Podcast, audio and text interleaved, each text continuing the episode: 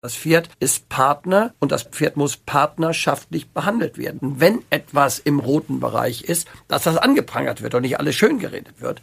Ich glaube, kein Reiter geht vorsätzlich ran und wird ein Pferd quälen, sondern das ist oft eine eigene Hilflosigkeit. Sagt Christoph Hess. Es geht um die Frage, ob wir unsere Pferde quälen. Aber generell sind doch die Bilder auf internationalen Turnieren kein Fall für den Tierschutz. Und damit hallo und herzlich willkommen zur fünften Folge von Pferdeverstand, der Podcast. Es hat mal wieder einen Fernsehbeitrag gegeben, in dem gesagt wird, wir quälen unsere Tiere. Der Turniersport wird angeprangert und es geht viel zu sehr ums Geld als um Tierliebe. Ja, es mag das ein oder andere schwarze Schaf geben, aber bitte, wir scheren doch nicht alle Reiter über einen Kamm. Wie sieht denn pferdegerechte Ausbildung aus? Da hilft ein Blick in die Richtlinien. Dreh- und Angelpunkt ist die Skala der Ausbildung. Und dazu gibt es wohl keinen besseren Ansprechpartner als Christoph Hess. Er widmet sich seit Jahrzehnten der Ausbildung von Reitern und Pferden. Er war fast 40 Jahre bei der Deutschen Reiterlichen Vereinigung, ist als FN-Ausbildungsbotschafter unterwegs. Er ist internationaler Dressur- und Vielseitigkeitsrichter, gibt Seminare und Lehrgänge, nicht nur für Reiter, sondern auch für Trainer und Richter in Deutschland und auch im Ausland. Mit ihm spreche ich über die Ausbildung, aber auch über den laufenden CHIO, die manchmal unschönen Bilder dort, die eine große Welle der Empörung auslösen können. Ist Kritik berechtigt und was muss sich ändern? All das erfahrt ihr in dieser Folge. Auf geht's!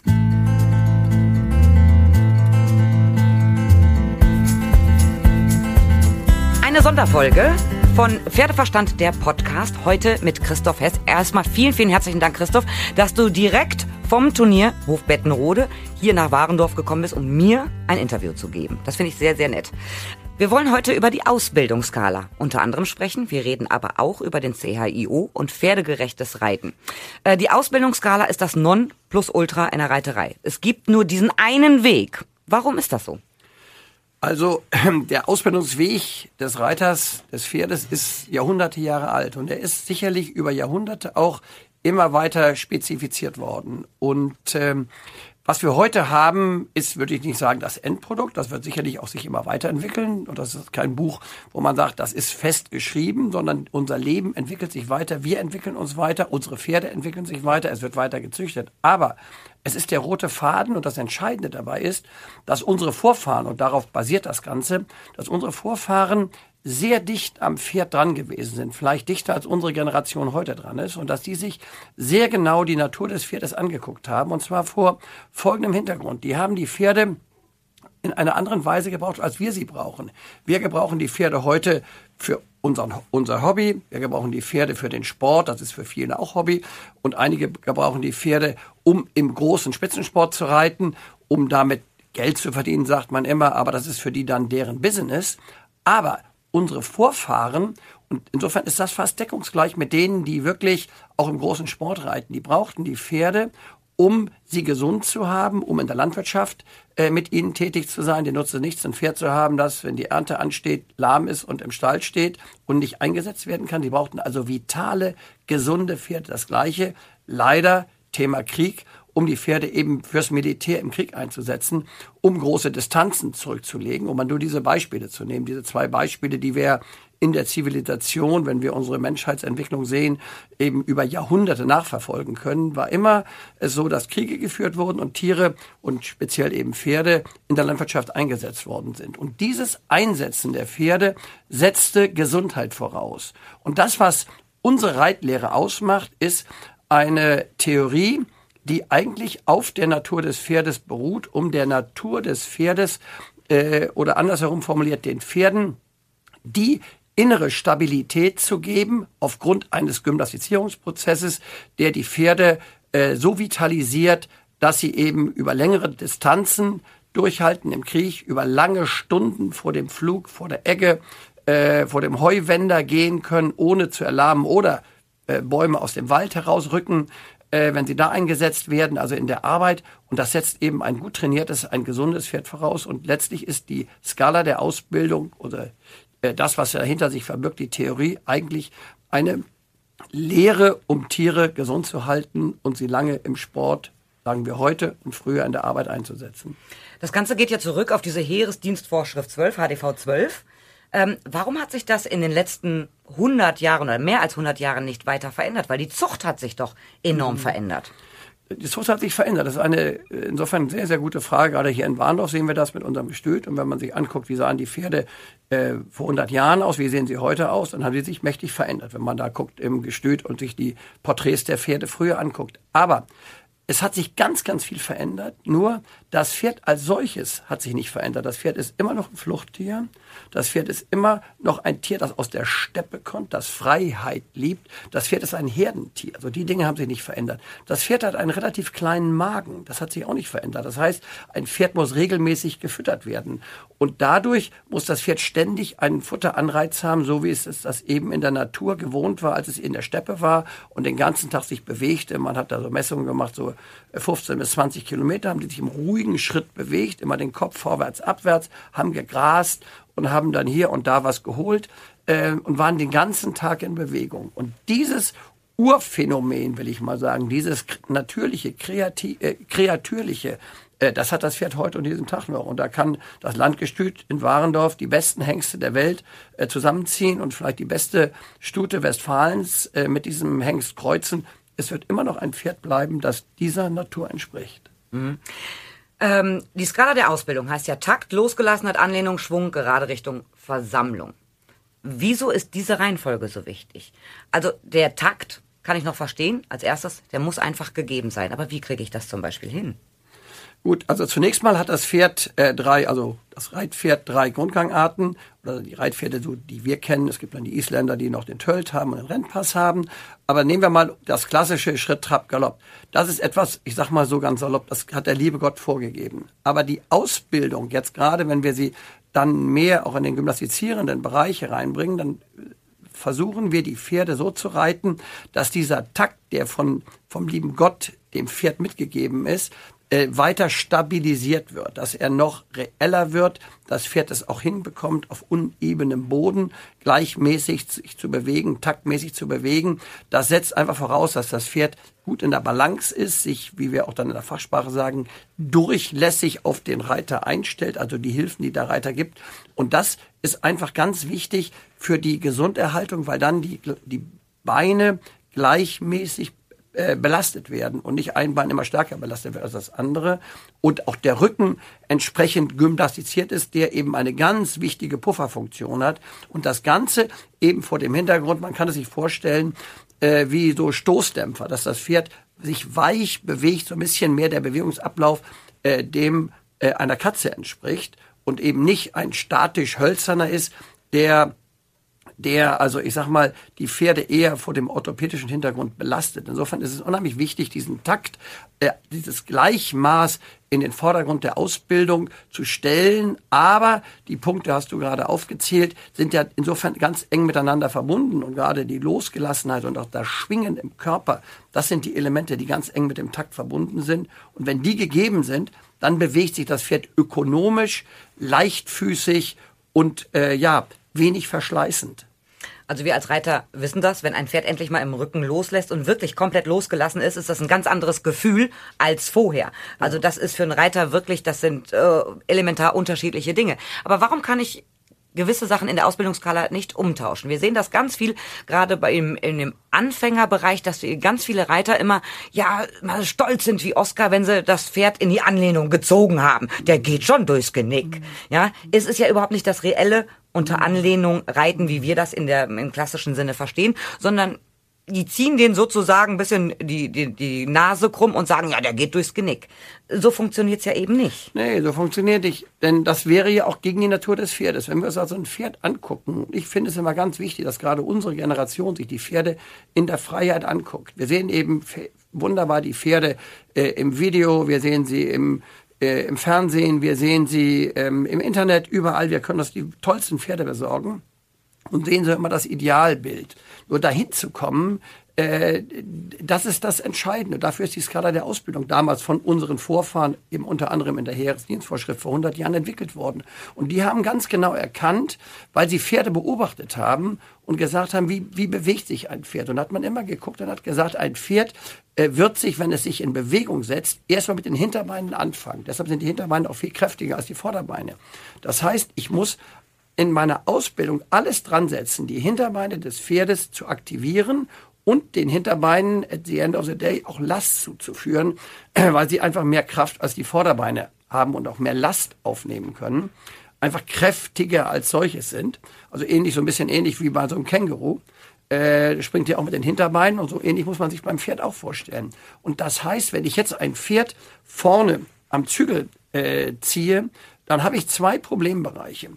Erstens, ähm, äh, äh ich stimuliere den Fluchtinstinkt des Pferdes. Das heißt, ein Pferd wird immer dann, wenn es sich unwohl fühlt, äh, versuchen, diesem Unwohlsein durch Flucht sich zu entziehen. Das heißt, ich ziehe am Zügel, komme, um das Pferd an die Hilfen zu bringen, sagen dann die Reiter, oder eben, wie du sagtest, in, in krumm zu kriegen, den Hals eng zu machen.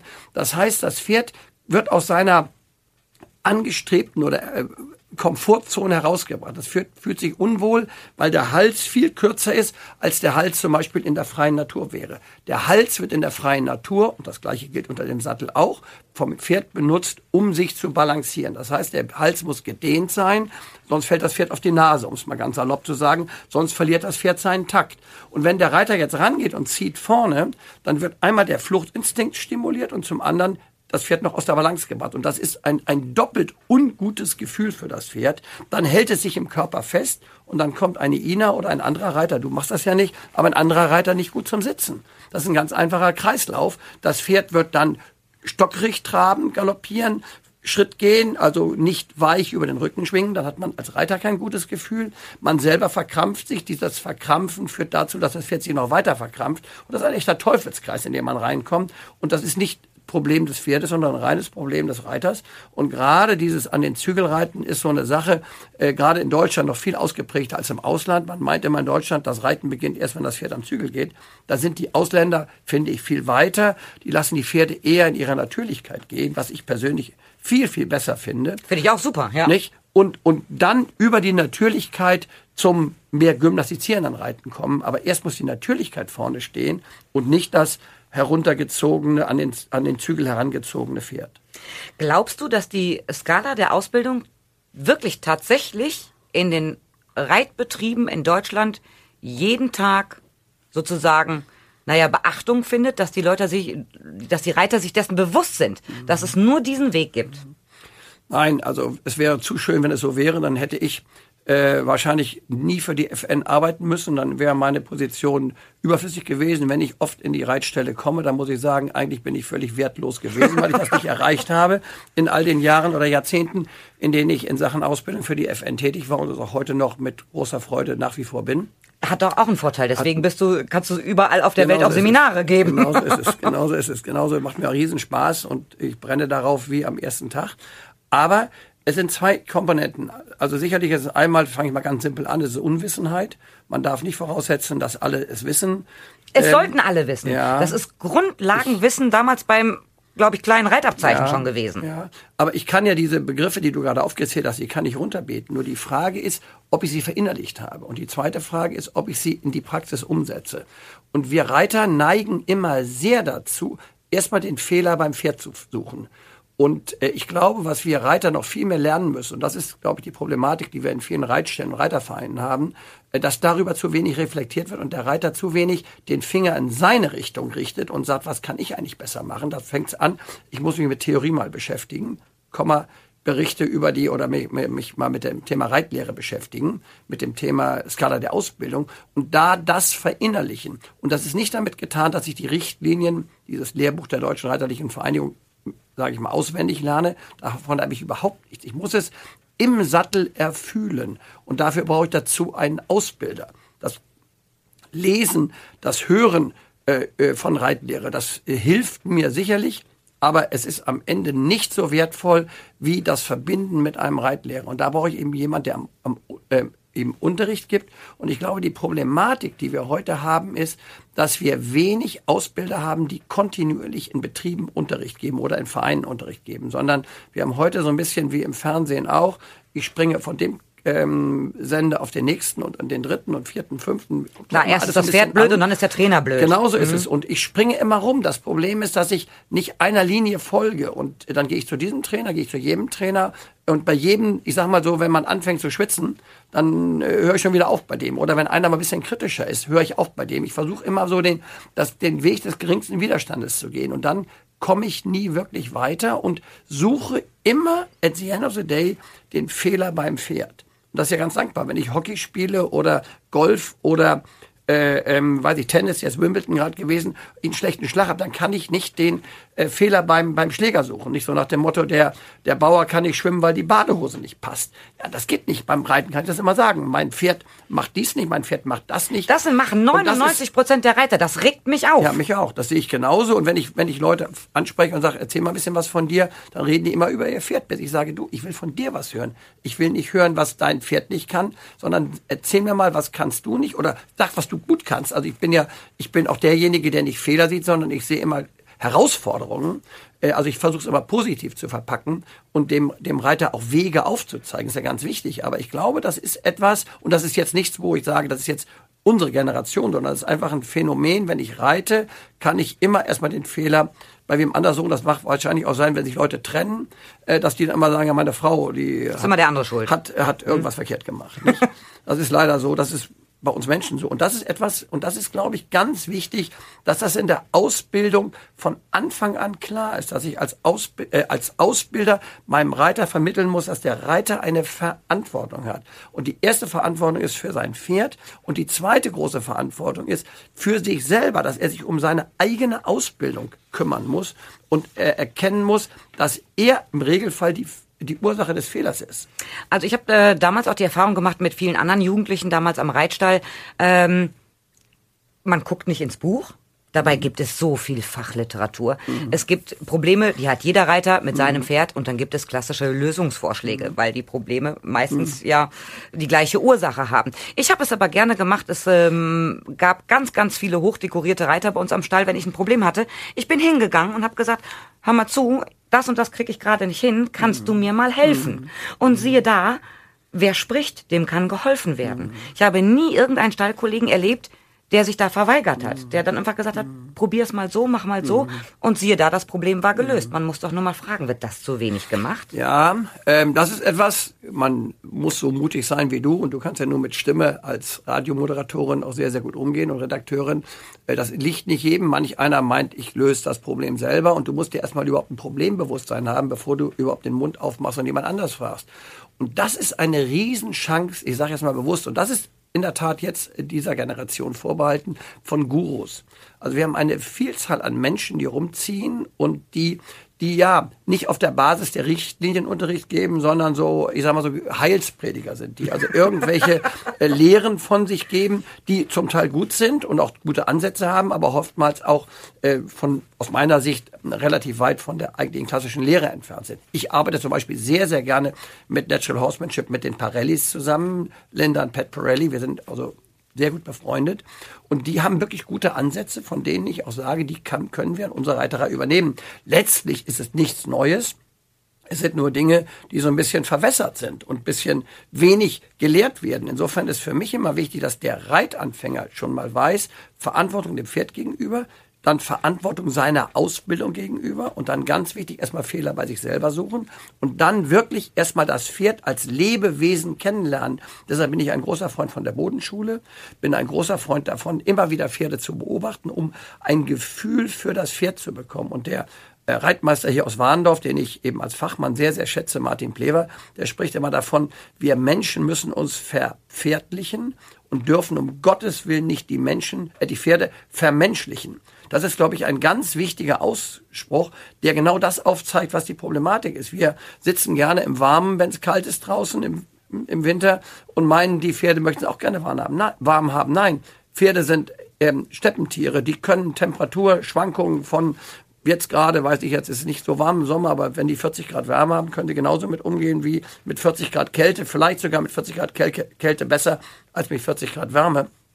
Und das müssen wir einfach akzeptieren. Das ist für ein Pferd gar kein Problem. Wir müssen dicke Mäntel anziehen oder uns ausziehen und in Schatten gehen. Ein Pferd kann mit all diesen Dingen relativ gut umgehen. Und äh, insofern ist es ganz wichtig, dass wir versuchen, äh, ein Gefühl für ein Pferd zu bekommen, die die, die Sprache eines Pferdes, die Körpersprache eines Pferdes lernen zu verstehen, zu interpretieren. Und je besser uns das gelingt, desto pferdegerechter können wir reiten, desto pferdegerechter können wir mit unseren Pferden umgehen und desto besser sind wir als Pferdefreund. Und das ist für mich die große Herausforderung. Mhm. Du hast drei Kinder, alle sind äh, beruflich mit dem Pferd unterwegs. Der Sohn Philipp ist Profi-Dressurreiter mit eigener Anlage in Niedersachsen. Der Sohn Christian ist Profi-Springreiter, eigener Stall in Schleswig-Holstein. Und die Tochter Friederike betreibt mit dem Freund zusammen seinen Springstall in Mecklenburg-Vorpommern. Alle drei Kinder sind mit dem Pferd verbunden. Haben die das mit der Muttermilch mit aufgesogen oder ähm, ist das auch dein Einfluss gewesen, sie von Anfang an mit aufs Pferd zu setzen und vor allen Dingen da auch zu halten? Ja. Also ich würde mal so sagen, ähm, wir haben eine klare Rollentrennung bei uns gehabt. Als meine Frau die Kinder bekam, alle drei, da habe ich meiner Frau relativ schnell gesagt, oder bevor, bevor die Kinder da waren, äh, Moppel, du musst die Erziehung übernehmen. Meine Frau war ja lange Jahre Grundschullehrerin an der evangelischen Grundschule hier in Warndorf und da habe ich gedacht, mit Pädagogik, das kann sie gut. Ich habe gesagt, ich fange dann an mit der Reiterei. Und dann war das auch so, dass unser Sohn Philipp, der Älteste, der hat dann, erst im Reiterverein Warndorf, in dem du ja groß geworden bist, äh, es voltigiert, bis er dann irgendwann feststellte, hier sind nur Mädchen. Da hat er gesagt, oh, das ist doch nicht so mein Sport. und dann hat er sofort umgeschaltet, angefangen zu reiten. Und dann habe ich ihm Unterricht gegeben und das war easy going. Ich würde ihn als gut talentiert, aber nicht als super talentiert bezeichnen. Aber er hat unglaublich fleißig geritten und er hat also das was ich ihm sagte, so übernommen. Bei meinem Sohn Christian war es anders. Der hat erst Judo gemacht, hatte ähm, Allergie gegen Pferdehaare und ist dann später eingestiegen. Den würde ich als echtes tolles Talent bezeichnen. Das war ganz easy, dem Unterricht zu geben. Der hat ganz schnell angefangen, äh, selber äh, eine Idee zu haben. Ist mit elf Jahren schon bei der deutschen Meisterschaft das erste Mal bei den Ponys dabei gewesen. Und Friederike war so von allen bisschen mittelbegabt, würde ich sagen, so in between. Und ähm, aber was ich gemacht habe bei allen dreien, ist, dass ich auf die Grundausbildung riesigen Wert gelegt habe. Also ich habe gesagt, das Lesen und Schreiben und Guten Tag und auf Wiedersehen sagen sollte meine Frau ihnen beibringen und das kreatürliche Windel sauber machen und so, das war nicht mein Ding. Aber das andere, da habe ich mich pedantisch drum gekümmert, weil ich gesagt habe, je besser ich es in der Basis lerne, desto, desto weiter werden sie es bringen. Ziel ist nie gewesen, dass die Profis werden. Mein Ziel war immer Abi machen und dann studieren. Das war ganz klar. Ich komme aus dem Akademikerhaushalt, war für mich ganz klar. Aber ich habe so dieses Waldorf-Prinzip immer im Hinterkopf gehabt, weil ich gesagt habe, ich finde toll, Abi plus etwas gut können wie eine Lehre, wie so ein Abschluss. Der eine ist Tischler schon, macht eine Gesellenprüfung, der andere dies. Und da habe ich gesagt, ich kann denen das Reiten beibringen. Und erinnere mich, mein Sohn Christian, der, wenn der morgens wach war, der hat nicht guten Tag Vater oder Papa oder so gesagt, sondern hat gesagt, wann reiten wir heute? Und das habe ich jahrelang gemacht, gebe ich zu. Äh, viel, auch viel im DOKR geritten. Abends nach Feierabend äh, waren die dann da mit ihren Pferden und Ponys. Und das ist das, und das ist das, was aus meiner Sicht Erfolgsrezept war, dass die auch weitergemacht haben. Ob das jetzt gut ist oder schlecht ist, lasse ich mal dahingestellt sein. Das sollen die Hörer äh, das, sich überlegen, was richtig ist. Aber es geht nur über die Grundausbildung. Und ich weiß, in der Zeit hat die FN viel Geld ausgegeben für wissenschaftliche Projekte ähm, äh, und, und Untersuchungen, Forschungsuntersuchungen äh, mit dem Thema, wie kriegen wir Jungs ans Pferd? Und dann wurde dann gesagt, er soll einen Cowboy-Hut aufsetzen und man muss Indianerspiele machen und dies und das. Und ich habe da immer in diesen Sitzungen gesessen, habe in mich hineingelacht und habe eigentlich nur gesagt, eigentlich müssen wir nur reiten lernen. Und da ist zwischen Jungs und Mädchen auch kein riesiger Unterschied. Ich muss es ihnen ruhig, positiv erklären, ihnen Erfolgserlebnisse verschaffen, beim Misserfolg weiterhelfen und ihnen einfach Freude versuchen zu vermitteln. Und äh, das ist mir wohl gelungen. Ich habe ja auch mal Pädagogik studiert. Ich muss das wohl motivierend gemacht haben und nicht demotivierend. Also nicht erklären, das Glas, Glas ist leider nur halb voll, sondern es ist äh, halb leer. Es ist halb voll. Und wenn wir das noch machen, kriegen wir das hin. Und das ist mir wohl gelungen. Also ich habe wirklich auf diese Sachen Wert gelegt. Wo ich nie gut war, war jetzt in Sachen Pferdehandel. Ich habe jetzt nicht irgendein tolles Pferd gesehen. Das kann ich auch nicht. Da habe ich gar nicht so ein Auge dafür. Gekauft und dann äh, denen gegeben, damit die irgendwas hinkriegen. Also die Pferde haben die sich irgendwie selber besorgt, das hat sich so ergeben. Aber ich habe unheimlichen Wert auf das, ich sag mal, bewusst kleine Einmaleins gelegt. Und das ist für mich, würde ich immer sagen, der Schlüssel zum Erfolg. Also wenn Kinder anfangen zu reiten, dann ist ja erstmal die Skala der Ausbildung, steht ganz hinten an. Die müssen ja erstmal ja, ein bisschen sich überhaupt genau. auf dem Pferd halten können. Genau. So, und dann ist das erstmal Spaß, Erfolgserlebnisse. Die müssen sich selber, bis die wirklich sattelfest sind. Und irgendwann kommt man ja, dass man Theorie und Praxis miteinander verknüpft. Wie hast du die Skala der Ausbildung den Jungs beigebracht? Also ich sag mal, ich bin eigentlich immer mehr von der Praxis gekommen. Ich habe also versucht, aus der Praxis heraus, und ich habe auch drei Bücher geschrieben, die habe ich genauso entwickelt, aus der Praxis heraus die Theorie ähm, abgeleitet. Ich habe also nicht ein großes theoretisches Gebilde aufgebaut, habe erzählt irgendwelche praktischen Beispiele, sondern ich war immer dankbar, und so sind meine drei Bücher auch aufgebaut, einen, einen Fall zu haben, zu erklären, wie löse ich den und dann immer vom Speziellen zum Generellen zu kommen. Und dann habe ich versucht, dadurch die, die Skala der Ausbildung zu erklären. Und die Skala der Ausbildung ist ja nicht nur eine Skala der Ausbildung des Pferdes, sondern wir haben sie inzwischen auch für den Reiter. Der Reiter muss genauso sich balancieren. Er muss äh, genauso in die Bewegung hineinschwingen, wie wir ein Schwingen beim Pferd über den Rücken erzielen wollen. Also insofern sind die Skalen Ausbildung, Reiterausbildung, Pferd ganz eng miteinander verbunden. Und zunächst mal steht sicherlich in meiner, der Ausbildung meiner Kinder, stand sie oder steht bei anderen, die in ähnlichen Situationen sind, erstmal die Ausbildungsskala des Reiters im Vordergrund. Insofern habe ich mein Buch oder meine Bücher alle so aufgebaut, dass ich immer erstmal auf den Reiter eingehe. Ich hatte jetzt gerade ein Thema für das PM-Forum, ähm, äh, Kandarenreife. Wann darf ich also ein Pferd mit vier Zügeln reiten? Und dann äh, habe ich das geschrieben und habe gesagt, was muss der Reiter eigentlich mitbringen, um das zu können? Und dann hat die Redakteurin das alles umgestrickt und hat gesagt, nein, das war doch, es geht doch ums Pferd. Da habe ich gesagt, also bitte, das wird nur veröffentlicht, wenn der Reiter im Vordergrund steht, weil das Problem sitzt im Sattel. Wenn der Reiter weiß, wie er zu sitzen hat, wie er die Zügel in die Hand zu nehmen hat, dann ist es relativ egal fürs Pferd, äh, die, die zu beschreiben oder aus Sicht des Pferdes zu beschreiben, wie es gehen muss, damit dann der, das Pferd reif ist für diese vier Zügel und zwei Gebisse im Maul. Und insofern ist für mich immer wichtig, vom Reiter zu kommen. Und das habe ich bei meinen Kindern eben umgesetzt. Ich habe das Reiten, das Reiterliche in den Vordergrund gestellt. Und dann kam als zweites erst das Ausbilden des Pferdes nach der Skala des, nach der Skala der Ausbildung des Pferdes. Weil du es gerade angesprochen hast, das Kandarenreiten. Ich kann mich noch daran erinnern, als ich zum ersten Mal eine Kandare in der Hand hatte, da habe ich halt mein Pferd aufgetrennt und bin eine Stunde in den Wald geritten.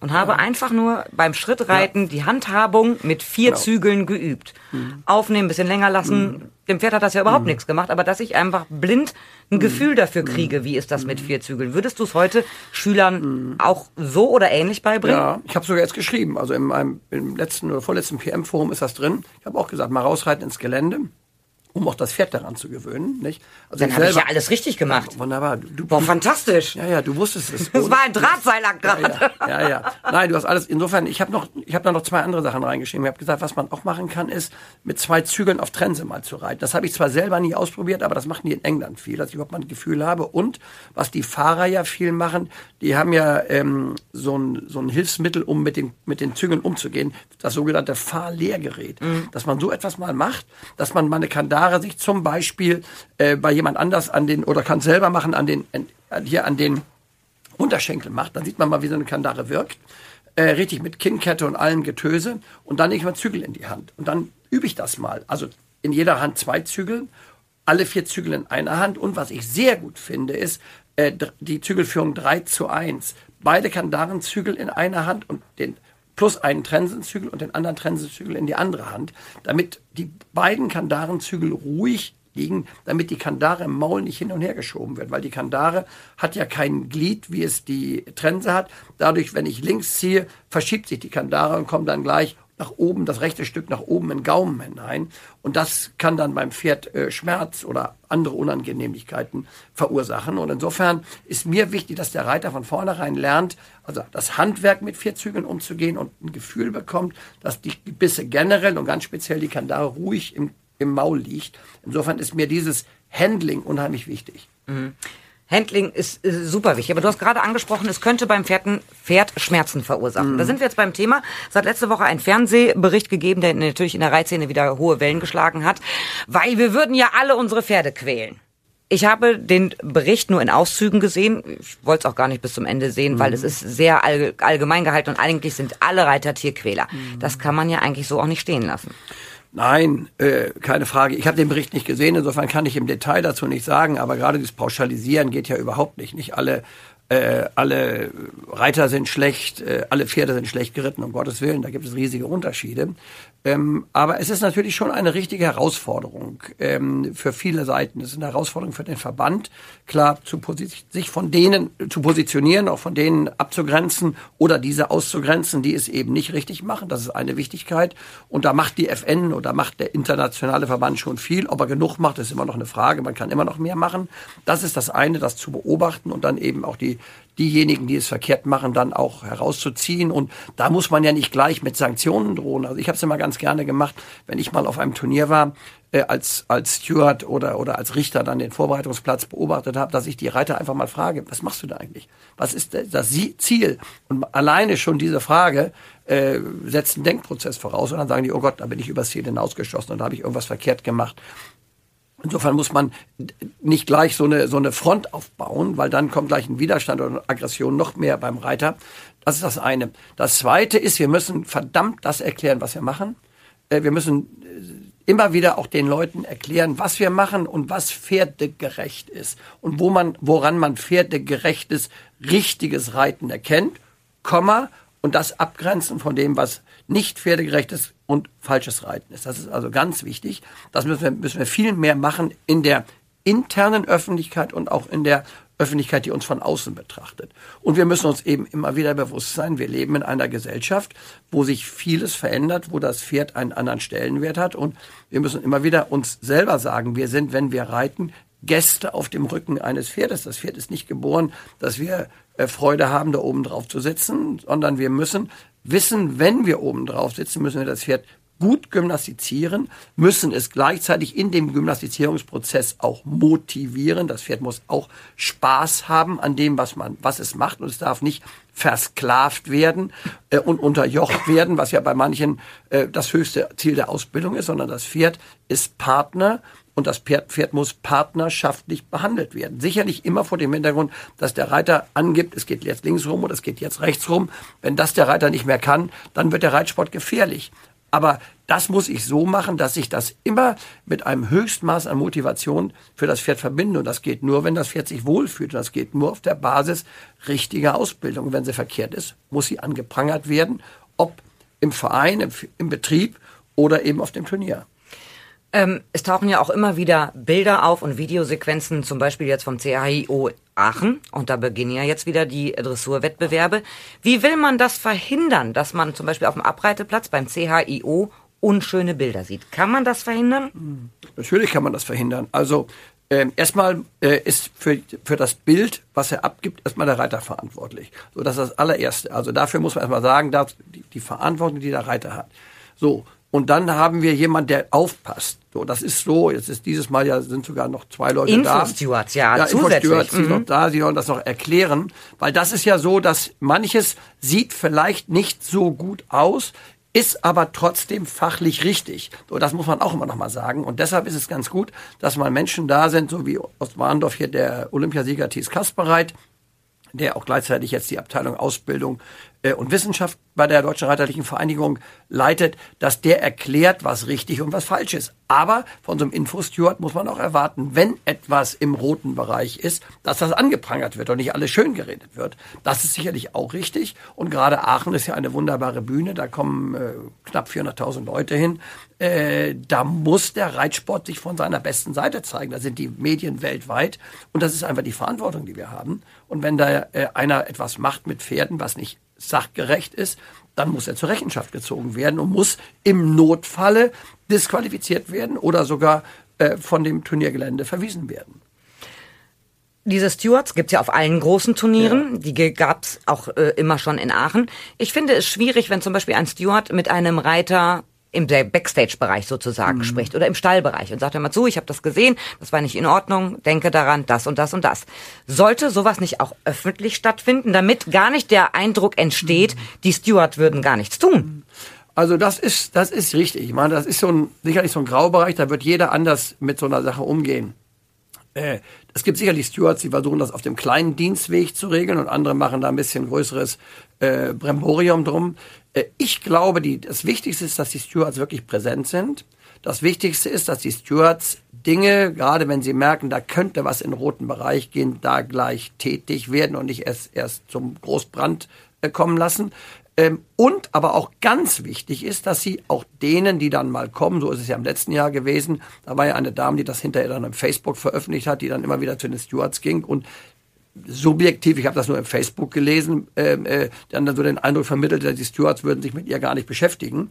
Das man darf muss, natürlich auch nicht sein, genau wenn dem so ist. Man muss diese Menschen, die das anprangern, ernst nehmen. Und man muss sie, weil wenn jemand kommt, und das habe ich bei der FN früher auch gemacht, wenn ich da E-Mails bekam oder Telefongespräche, ich muss den Menschen, der dahinter steht, erstmal ernst nehmen. Wenn sich einer hinsetzt äh, und schreibt etwas oder kommt zu mir in Aachen auf den Abreiteplatz, Vorbereitungsplatz und will mit mir reden, dann muss ich ihn ernst nehmen, muss mir sofort Zeit nehmen oder muss sagen, wir können eine halbe Stunde darüber reden, wenn es nicht so eilig ist und muss ihm erklären, was ich gesehen habe und warum ich möglicherweise eine äh, Situation weiterlaufen ließ und jetzt das Pferd da nicht eliminiert habe, um mal was Aber das sagen. Problem ist ja, ein Infosteward hat ja den ganzen Abreiteplatz im Auge. Ja. Wenn da jetzt 20 Leute in der Schlange stehen, die mit dir reden wollen, weil du ja Steward bist, dann hast du kaum noch eine Chance, dir wirklich konsequent das ganze Geschehen auf dem Abreiteplatz anzugucken, weil du mit den ganzen Besuchern beschäftigt bist. Ist auch eine schwierige Sache. Trotzdem auch einen Ritt beurteilen zu können. Pferde sind Herdentiere und Fluchttiere. Es kann immer eine Situation geben, wo sich der Reiter durchsetzen muss. Und wenn ich nur diesen, ja, diese fünf Sekunden sehe, kann ich den Eindruck gewinnen, das ist echt unschön und tierschutzrelevant gewesen. Aber wenn man das ganze Konstrukt sieht, sagt man, das war einfach total richtig und es war okay. Also, das wird dann aber auch schwierig, wenn so ein Steward dauernd abgelenkt wird, oder nicht? Gut, das ist jetzt mal eine Frage der Umsetzung. Also wenn da zwei Stewards sind, dann kann man sagen, der eine beschäftigt sich jetzt mit denen, die da gerade die Fragen gestellt haben, während der andere weiter beobachtet. Und diese Info-Stewards, das sind ja auch keine Leute, die jetzt in, in Amt und Würden sind. Es sind ja noch richtige Stewards da. In Aachen sind da ja, weiß ich, 40 Stewards, die da, glaube ich, tätig werden. So eine Zahl habe ich neulich mal gelesen, die das beobachten. Aber es ist ja immer die Frage, was für ein Selbstverständnis hat so ein Steward? Ich habe mich immer mehr als Mentor gesehen. Wir in Deutschland haben wir Stewards auch. Das sind keine, die haben gar nicht den Titel Stewards, sondern das sind, das sind Richter auf dem Vorbereitungsplatz. Die einen richten die Prüfung, die gerade abläuft im Dressur und Springen und Gelände und weiß ich was, äh, fahren. Und die anderen sind abgestellt auf den Vorbereitungsplatz. Ich habe meine Rolle immer viel mehr so gesehen, dass ich Mentor bin und versuche, die weiterzuhelfen. Ich bin weniger Zensor oder Polizist. Ich kann natürlich wunderbar diese Rolle als Polizist nehmen und dann hier sagen, eine roten, rote, rote Karte verteilen, da eine gelbe Karte verteilen und da 20 Euro kassieren. Ich übertreibe jetzt mal.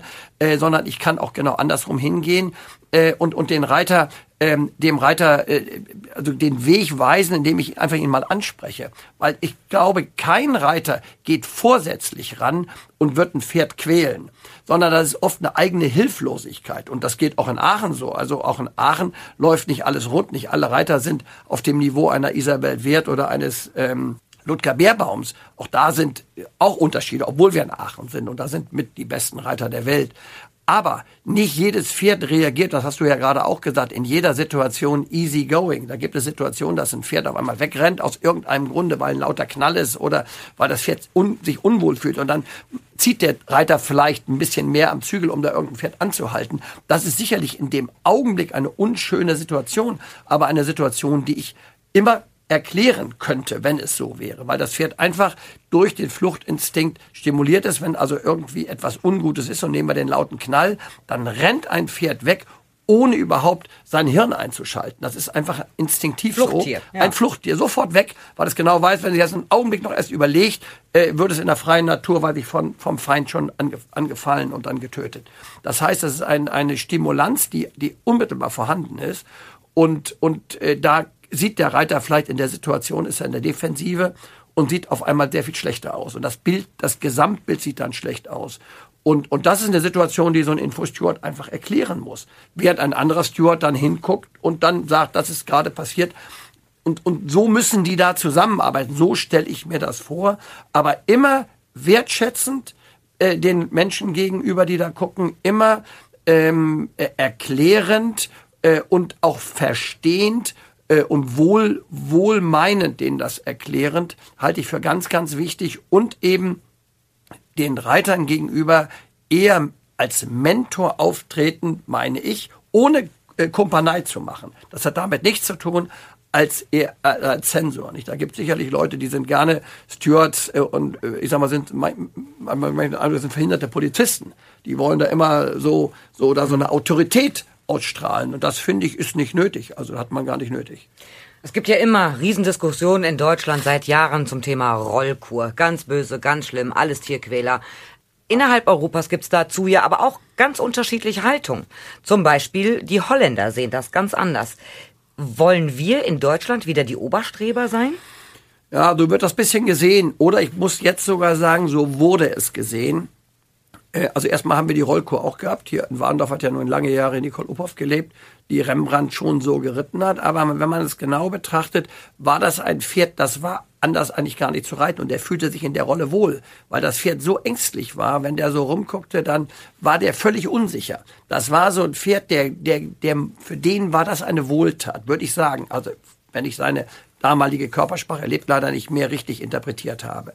Die Holländer haben das äh, weiter vorangetrieben, haben das sicherlich noch viel weiter gebracht, als es auch in Deutschland zum Teil war. Man darf nicht so tun, als wenn das in Deutschland nicht angewendet worden wäre. Aber sie haben inzwischen auch erkannt, dass das the wrong way ist.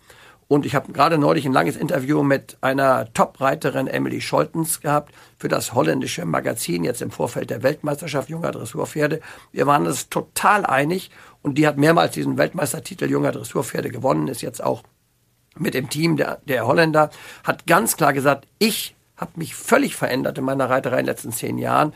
Und das ist auch mein Eindruck. Ich habe jetzt viele Jahre in Holland äh, die Weltmeisterschaft junger Dressurpferde gerichtet. Es gibt heute nur noch eine Reiterei und das ist die klassische, auf der die, äh, die, die Skala der Ausbildung halt basiert. Und diese, diese Reiterei wird vielleicht in Einzelfällen noch mal angewendet, aber längst nicht mehr so äh, intensiv wie früher, längst nicht mehr so exzessiv wie früher. Und ich glaube, es ist im Augenblick kein Thema und ich würde sogar im Nachhinein sagen, es war gut, dass das mal so war. Da hat man sich wieder mal auf die klassische Reitlehre besonnen weil man nämlich damals immer, ich wurde unsere Reitlehre, auf unsere, auf unsere die Deutsche, ja. die in international die Beachtung ist, findet absolut, und die ist international. Wir haben alle von uns abgekupfert. Ja, kann man so sagen, ja, ab, abgekupfert. Also es ist für mich eine keine deutsche Reitlehre, sondern internationale Reitlehre. Es gibt ein Handbook Dressage von dem Weltverband der FEI, F, äh, Föderation Equestre International. Äh, die hat das verfasst und klar abgekupfert kann man sagen, es ist, ich glaube, das vielleicht, ja, doch, das kann man schon sagen, je mehr ich gerade drüber nachdenke. Es ist, in Deutschland ist die, ist die Reitlehre äh, geschaffen worden, das ist richtig. In anderen Ländern ist es ein Zusatzprodukt. Bei uns ist sie irgendwie schon viel, viel mehr verwurzelt. Äh, das ist auch unser Vorteil. Deshalb sind wir vielleicht auch über Jahre, Jahrzehnte so erfolgreich. Und deshalb ist es die erfolgreichste Sportart, die wir, in Deutschland haben über die, all die Jahre. Aber sie ist inzwischen eine weltweite es gibt keine Reitlehre in, keine japanische Reitlehre und keine chinesische und keine amerikanische, sondern es gibt eigentlich nur die Reitlehre, die internationale Reitlehre und gut, das ist halt die deutsche Reitlehre. Mhm. Du wirst jetzt auch nach Aachen fahren. Mhm. Ähm, was erwartest du da auf dem Abreiteplatz im Dressurviereck? Also ich erwarte eine, ein Höchstmaß an Sensibilisierung, weil das ja im letzten Jahr äh, ja nun wirklich hohe Wellen geschlagen hat. Die Bilder sind auch immer wieder gezeigt worden. Es hatte so, dass man sich daran erfreute, dass die da waren. Ich glaube, am Ende des Tages war es nicht so dramatisch. Ich habe ich hatte hab Dressurradio gemacht. Ich bin jetzt nicht so oft auf dem Abreiteplatz gewesen, aber es war nicht so dramatisch, weil immer dieselben Bilder wieder gezeigt wurden. Es ja. waren nicht dauernd neue. Und es war eine holländische Reiterin, die in der Tat nicht, auch nicht meinem Geschmack des Reitens entspricht. Das habe ich auch immer wieder gesagt, weil das, was auf dem Abreiteplatz passiert, als Ergebnis auch nicht gut war, was hinterher in der Prüfung war. Das habe ich immer gesagt. Die ritt da nicht in Rollkur durch die Gegend, aber sie hatte ein verspanntes Pferd, ein unzufriedenes Pferd, ein Pferd, das sehr schwitzig war, ein Pferd, das nicht so schön im Takt ging, das sich festgehalten hat, eine Reiterin, der man genau ansah, äh, dass es ein grobes Reiten zu Hause gibt, denn die Pferde, ich sage das immer so, die, die sprechen mit einem, wenn man sie in der Prüfung sieht. Nicht ein Pferd kann nicht wirklich in, im Sinne äh, des Wortes, so wie wir das sprechen, ähm, artikulieren. Aber ein Pferd hat eine wunderbare Körpersprache und ein Pferd erklärt einem, wie es zu Hause ausgeht. Und da gibt es Pferde, die sehr zufrieden sind. Da kann man sicher sein, dass die Pferde sehr schön, sehr harmonisch zu Hause gearbeitet worden sind. Und dieses holländische Pferd, ein Hengst, ein wunderbarer Fuchshengst, der war unzufrieden. Der, Wedel, der Schweif war unruhig, das Maul war offen. Ähm, das Maul war trocken, dafür schwitzte das ganze Pferd. Das Pferd war eng im Hals. Die Reiterin wirkte grob mit ihren Händen ein. Die Reiterin kam nicht zum Sitzen. Die nahm die Sporen in der Prüfung äh, so dass ich da also immer den Eindruck hatte, zu Hause war es nicht gut. Dann habe ich hinterher die Bilder im Facebook gesehen und dann war mir klar, das Abreiten war nicht gut. Und das ist auch kein Happy Horse. Also die Richter lassen sich leiten von glücklichen Pferden, von zufriedenen Pferden, von losgelassenen Pferden, von Pferden, wie wir sagen, die sich durch ihren Körper bewegen äh, die auch den Reiter dann zum Sitzen kommen lassen. Und das war genau das Gegenteil. Ich glaube, unschöne Bilder wird man immer sehen. Ja. Weil bei so vielen Reitern, die es international gibt, wird nicht jeder immer alles so perfekt machen können, dass man wirklich entspannten Haken hintermachen kann. Ähm, es gibt aber auch Situationen, wo man sagen muss, gewisse Reaktionen sind gerechtfertigt. Aber ich glaube auch, dass niemand wirklich bewusst absichtlich ein Tier quält. Da würde ich jetzt einfach mal kollektiv die Reiter alle in Schutz nehmen. Ja, ich genauso. Nicht? Und ich meine, man darf einzig vergessen, das Reiten ist ein schon verdammt schwerer Sport. Ich habe jetzt angefangen, im fortgeschrittenen Alter Golf zu spielen. Das ist auch verdammt schwer. Das ist also nicht, nicht nur ein Altherrensport. Verdammt schwer.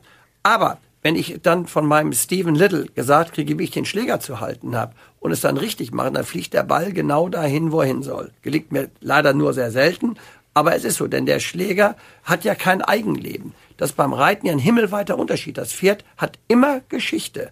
Und wenn ich jetzt was ganz richtig mache, objektiv richtig mache, dann heißt es nicht, dass es vom Pferd richtig verstanden wird, weil das Pferd ähm, vielleicht in einer falschen Richtung programmiert war oder ich vorher etwas anders von dem Pferd. Weil es einfach ein Missverständnis gibt. Missverständnis, genau Ja. so. Aber das Pferd ist, dann ist die Muskulatur auch vielleicht ein bisschen anders. Oder das Pferd ist auf einmal anders ähm, ausgebildet worden. Also da sind, das Pferd hat ja ein Eigenleben. Nicht, das Pferd ist nicht tot, sondern das Pferd ist ein eigenes Individuum. Und je mehr wir das erkennen und je mehr wir uns auf die Individualität eines Pferdes einstellen, desto harmonischer werden sie auch die Bilder werden. Und ich sage mal, das Ziel muss schon sein, das harmonische Bild, also äh, an dem wir arbeiten. Und auch das Ziel muss sein, zu erkennen, dass nicht jedes Pferd für Aachen geeignet ist. Dass ich auch als Reiter nicht für Aachen geeignet bin. Ich muss selber meine Grenzen erkennen. Ich muss die Grenzen meines Pferdes erkennen. Und das hat sehr viel mit Ethik zu tun. Und deshalb haben wir auch vor 25 Jahren mal die sogenannten ethischen Grundsätze herausgegeben, die für mich nach wie vor hochaktuell sind. Weil sie wirklich im Reiter aufzeigen sollen, wie er sein Pferd zu behandeln hat. Und das halte ich für wichtig. Und, und da meine ich, gibt es auch keine Abstriche und sollte man auch keine Abstriche geben und sollte auch keine Kompromisse geben. Dann hoffen wir mal, dass es in Aachen diesmal nur schöne Bilder gibt. Ich sage vielen, vielen herzlichen Dank, dass du bei mir warst. Dankeschön.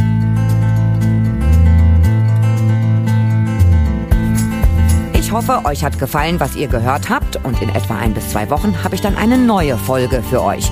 Ihr könnt mir schreiben über pferdeverstand.podcastfabrik.de, über die Facebook-Seite oder auch über Instagram. Ich freue mich aufs nächste Mal, hoffe, dass ihr dann wieder dabei seid, wenn es heißt Pferdeverstand, der Podcast.